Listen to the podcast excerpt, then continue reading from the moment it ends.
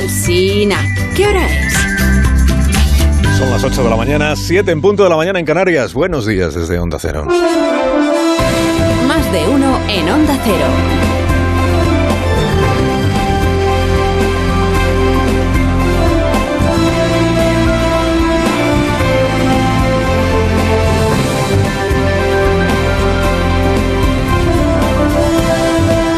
Bienvenidos a una nueva mañana de radio. Estamos estrenando el 21 de octubre del año 2022. O sea que no hace ni cuatro años eh, todavía. Miren cómo empezaba este programa la mañana del viernes 13 de diciembre de 2019. Este es el día en el que comienza el reinado de Boris Johnson en el Reino Unido. En su primer examen en las urnas, Boris Johnson ha aprobado con la mejor nota que ha obtenido un candidato conservador en muchísimos años, arrasado en las elecciones generales del día de ayer, victoria inapelable, mucho más amplia de lo que había contemplado ningún sondeo, porque no solo alcanza la mayoría absoluta del partido de Boris Johnson y el propio primer ministro, La noticia hace tres años era la aplastante victoria del Partido Conservador británico en las primeras elecciones generales después del Brexit. El partido que estaba en el gobierno, el Partido Conservador, humillaba en las urnas a la oposición de izquierdas, al pobre Jeremy Corbyn, el Pablo Iglesias británico que decían los de Podemos en aquella época. El peor resultado del Partido Laborista en 80 años. El mejor resultado de los conservadores desde Margaret Thatcher. Día histórico, titulaba la prensa británica. Y la prensa de aquí, pues parecido, el título de la portada del país de aquel día, ¿no? La victoria arrolladora de Boris Johnson despeja el camino hacia el Brexit. Diciembre del 19. Octubre del 22, o sea, hoy. Las encuestas de intención de voto en el Reino Unido anticipan que el Partido Laborista obtendría una mayoría absoluta superior a la que cosecharon los conservadores hace cuatro años y que estos se quedarían muy por debajo del pésimo resultado que obtuvieron los laboristas en el año 19. Boris Johnson obtuvo el 44% del voto. Hoy las encuestas le dan a los laboristas el 55%. Hay pocos precedentes de una dilapidación del apoyo ciudadano tan enorme, tan cruda, tan rápida por parte de un partido político. Y por eso hoy el Partido Conservador es una ruina. Y por eso hoy el Partido Laborista está persuadido de que con no cometer errores graves le bastará para ganar las próximas elecciones sin bajarse del autocar.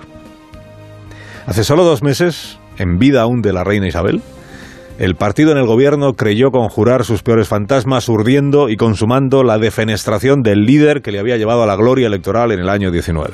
Descabalgaron a Boris Johnson para atajar la colección de charcos, de medias verdades, de mentiras y de escándalos. La estrella del profeta del Brexit se había apagado. Bueno, su antiguo colega eh, Dominic Cummings había hecho ya cuanto estuvo en su mano para que se apagara. sea. Y un liderazgo renovado, decían los conservadores, iba a dejar atrás. La frivolidad iba a ofrecer al pueblo británico lo que el pueblo británico necesitaba en una crisis de inflación, una crisis económica que había seguido a la crisis de la pandemia. ¿Qué necesitaba el pueblo británico? Seguridad, certezas. Estabilidad. La militancia del Partido Conservador escogió para la tarea a la señora Truss, reencarnación, decían, de la Dama de Hierro, una luchadora, como ella misma se definía hasta anteayer, una luchadora, una roca. Bueno, pues Liz Truss se ha quedado en Liz Bluff, porque no ha aguantado ni el primer asalto. I cannot deliver the mandate on which I was elected. I have therefore spoken to His Majesty the King to notify him that I am resigning as leader of the Conservative Party. impotente, malherida por su acelerada pérdida de autoridad, abandonada a su suerte por los demás dirigentes del Partido Conservador, la señora Truss queda para la historia del partido como un parpadeo equivocado y para la historia del gobierno británico como una primera ministra fallida. Ahora volverán a ser los militantes del partido, estamos hablando de 140.000 personas, quienes aupen al siguiente, en esta disfunción del sistema británico, que consiste en esto que se ha visto y se va a volver a ver, que 140.000 afiliados son los que en realidad invisten al presidente del gobierno del Reino Unido, sin que al Parlamento le quede otro papel que el de bendecir lo que los militantes del partido mayoritario hayan decidido. Y en efecto podría ocurrir que Boris Johnson tratara de desquitarse presentándose a esta carrera eh, primarias, diríamos aquí, de la próxima semana. Podría ocurrir que Boris Johnson, cabalgando la ola de la militancia, reconquistara el poder y pasara a cuchillo al aparato que lo apeó del trono. Tiene buena pluma el ex primer ministro del Reino Unido, el del pelo amarillo. Así que puede acabar escribiendo él la versión inglesa del Manual de Resistencia, regresar al poder desquitarse y deshacerse de los que le echaron que un presidente de gobierno publicó aquí en España. Quiero agradecer eh, personalmente al presidente Macron y al primer ministro eh, portugués eh, Antonio Costa el que hayamos llegado a un acuerdo entre los tres países para acelerar el proceso de interconexión. Bueno, manual de resistencia y manual de la apariencia, porque Ayer les decía que este, este presidente eh, Sánchez nunca da un balón por perdido, y es verdad. Hoy podemos añadir que incluso cuando pierde el balón, canta gol. Y se declara ganador del partido. El, pulso del MidCAD, este del gasoducto que iba a ser y ya no será, este pulso no lo ha ganado el gobierno español. El empeño del gobierno de España era sacar adelante esta obra, el gasoducto del Pirineo. El empeño del gobierno de España era vencer la resistencia del gobierno de Francia tanto que cantó victoria antes de tiempo. Y ya lo comentamos aquí, un día que un ministro de Macron se le ocurrió decir, por pura cortesía, que iban a estudiar con interés la propuesta de España y de Alemania, salió la ministra María Jesús Montero a decir, eh, esta sí que es una buena noticia, ¿eh? Lo van a estudiar con interés, esto significa que saldrá adelante. Pues no. Pues no. Sánchez, que es buen jugador, hizo pinza primero con Scholz luego con Antonio Costa. Con Scholz, acuérdese, el mensaje en aquellos días era retratar a Emmanuel Macron como un líder poco europeísta. ¿Qué clase de compromiso europeísta es este que quieres dejar sin la conexión de gas a Alemania? La conexión ibérica. Porque Alemania suspiraba porque se le pudiera hacer llegar el gas desde España y el francés levantaba un muro para que el tubo muriera en Cataluña. Bueno, se intentó. La pinza con Scholz, la pinza con Costa.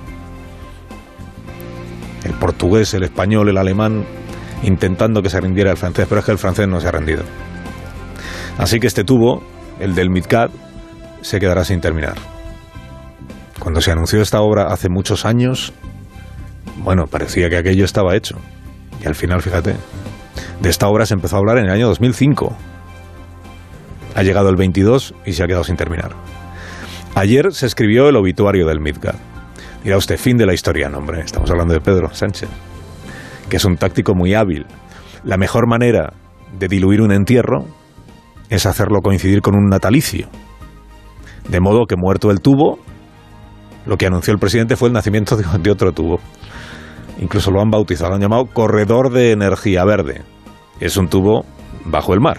Crear un pipeline, una tubería para el hidrógeno verde, pero también eh, durante la transición para el gas que necesite el mercado energético europeo entre Barcelona y Marsella.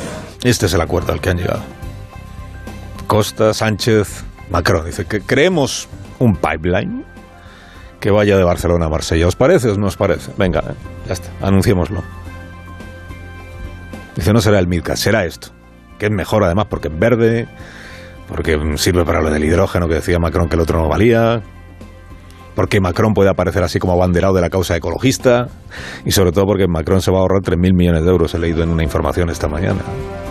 Y además a Macron esto le permite sacudirse ya la presión, dice que dejen de darme la lata con este asunto, ¿no? El alemán, el portugués, el español.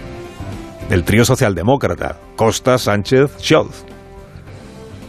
Macron le ha pegado una patada al balón. Lo que ha hecho es emplazar a todos los demás a, a seguir hablando de este asunto. En realidad el compromiso es este compromiso es nos vemos a finales de año, en diciembre, que tiene una cita ahí en, Alicante, y volvemos a ver, a ver si terminamos de...